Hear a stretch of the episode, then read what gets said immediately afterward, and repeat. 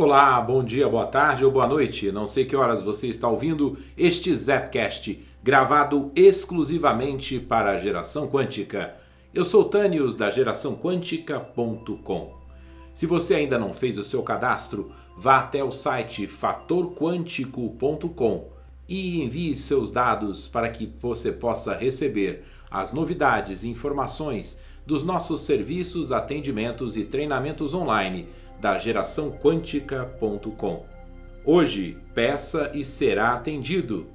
Capítulo 20, parte 2.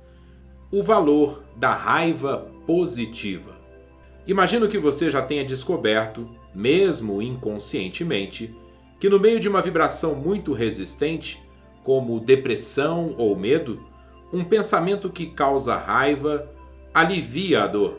Mas tantas pessoas o convenceram de que a raiva é um sentimento negativo e censurável que talvez você a rejeite e volte ao estado anterior de depressão.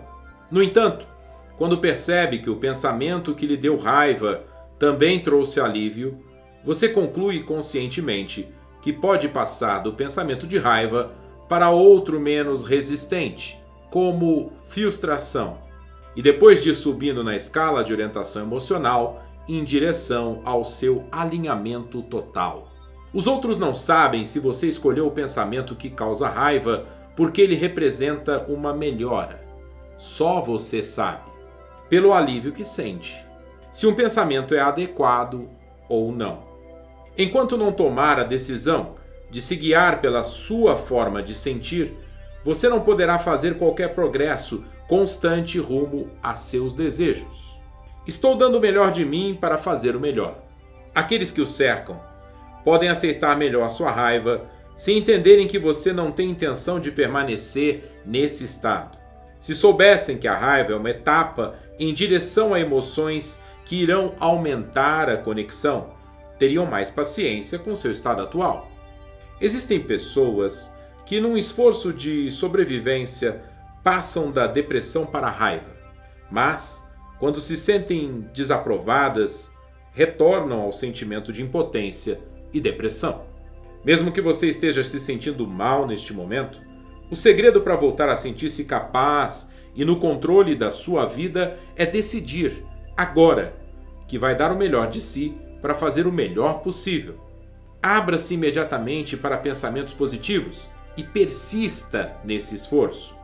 À medida que fizer isso repetidamente, em pouco tempo você se encontrará em um lugar de emoções positivas. É exatamente assim que funciona. Se eu posso chegar lá emocionalmente, posso chegar a qualquer lugar. Vou encontrar agora mesmo o pensamento positivo de que preciso. Vou tentar obter mais alívio, mais alívio, mais alívio. Volte a examinar a escala de orientação emocional para verificar a tendência ascendente das emoções, do medo, sofrimento, depressão, desespero e impotência, a alegria, conhecimento, autoconfiança, liberdade, amor e admiração, quando se dá a conexão máxima. Se ficar atento, com o tempo e a prática você se tornará um perito em entender o que o seu sistema de orientação emocional está lhe dizendo.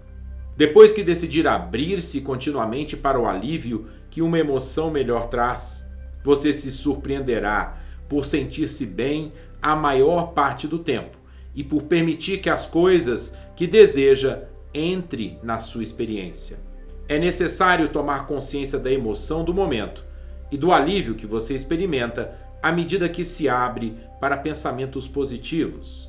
Essa será a melhor forma de ir conquistando melhoras que lhe trarão aquilo que deseja. Mas e aqueles que desejam não desejar? Já falamos disso antes, mas vale a pena repetir. Podemos descrever a sensação de desejo como a deliciosa consciência de novas possibilidades. Mas, embora muitas pessoas usem a palavra desejo, elas sentem algo completamente diferente. Desejo para elas representa ansiedade, pois, apesar de estarem concentradas em algo que querem experimentar ou ter, também estão conscientes da sua ausência.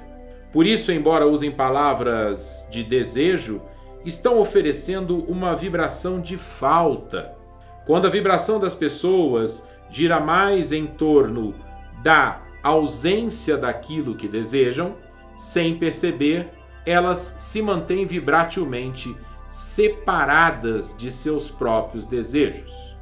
Alguns têm nos dito: Abraham, me ensinaram que o melhor é não ter desejos. Ensinaram-me que o estado de desejo impedirá que eu seja o ser espiritual que devo ser e que o meu estado de felicidade depende da minha capacidade de liberar todos os desejos. Respondemos: Mas o seu estado de felicidade, ou seja, o seu estado de espiritualidade, não é um desejo? Estamos aqui para ajudá-lo a entender que você é o criador de sua própria experiência e que os seus desejos nascerão naturalmente da sua experiência neste universo, neste corpo. Queremos auxiliá-lo a colocar-se em alinhamento perfeito com a fonte, para que você possa então alcançar a criação de seus desejos. Alimente os grandes sonhos. Não se impressione com a dimensão dos seus desejos. Use a imaginação para criar qualquer sonho e alimente seus grandes sonhos com tanta frequência que eles acabarão se tornando familiares, e sua manifestação será a etapa lógica seguinte. Por exemplo, uma mãe e sua filha adulta estavam pretendendo comprar uma casa grande em uma área agradável para nela instalarem uma pensão. A filha disse à mãe: se pudéssemos comprar essa casa, eu ficaria feliz pelo resto da vida. Se isso acontecesse, compensaria todas as coisas que eu quis e que não aconteceram. Explicamos que a vibração do desejo da filha ainda não estava no lugar certo para permitir que essa experiência se concretizasse. Quando você tem a sensação de que seu desejo é tão grande que parece inalcançável, ele não está próximo da manifestação. Mas quando tem a impressão de que seu desejo é a próxima etapa lógica, então ele fica à beira da manifestação. Ao conseguir controlar, você sentirá prazer em tudo. Você pode dizer, pelo que está sentindo, se a sua vibração está na posição de permitir que as forças universais realizem o seu desejo agora ou não. Com a prática, você saberá se está perto de uma manifestação ou se ela ainda se encontra nos estágios iniciais. Mas o mais importante, depois que você controlar a sua forma de sentir, sentirá imenso prazer em tudo. Sentirá prazer ao identificar aquilo que deseja. Sentirá prazer ao identificar suas emoções para saber se está em alinhamento vibrátil com o seu desejo. Sentirá prazer à medida que for evoluindo na escala das emoções e substituir a dúvida, o medo e a depressão por sentimentos de bem-estar. Sentirá prazer ao sentir que as coisas estão começando a funcionar e adorará testemunhar as manifestações de seus desejos. Terá uma satisfação imensa ao tomar consciência de que você moldou intencionalmente seus desejos para ficarem tão reais quanto se você estivesse criando uma estátua de argila com as próprias mãos. O universo inteiro existe para produzir desejos novos e estimulantes dentro de você. Quando acompanhar o fluxo de seus desejos e se alinhar com suas vibrações, você se sentirá plenamente vivo.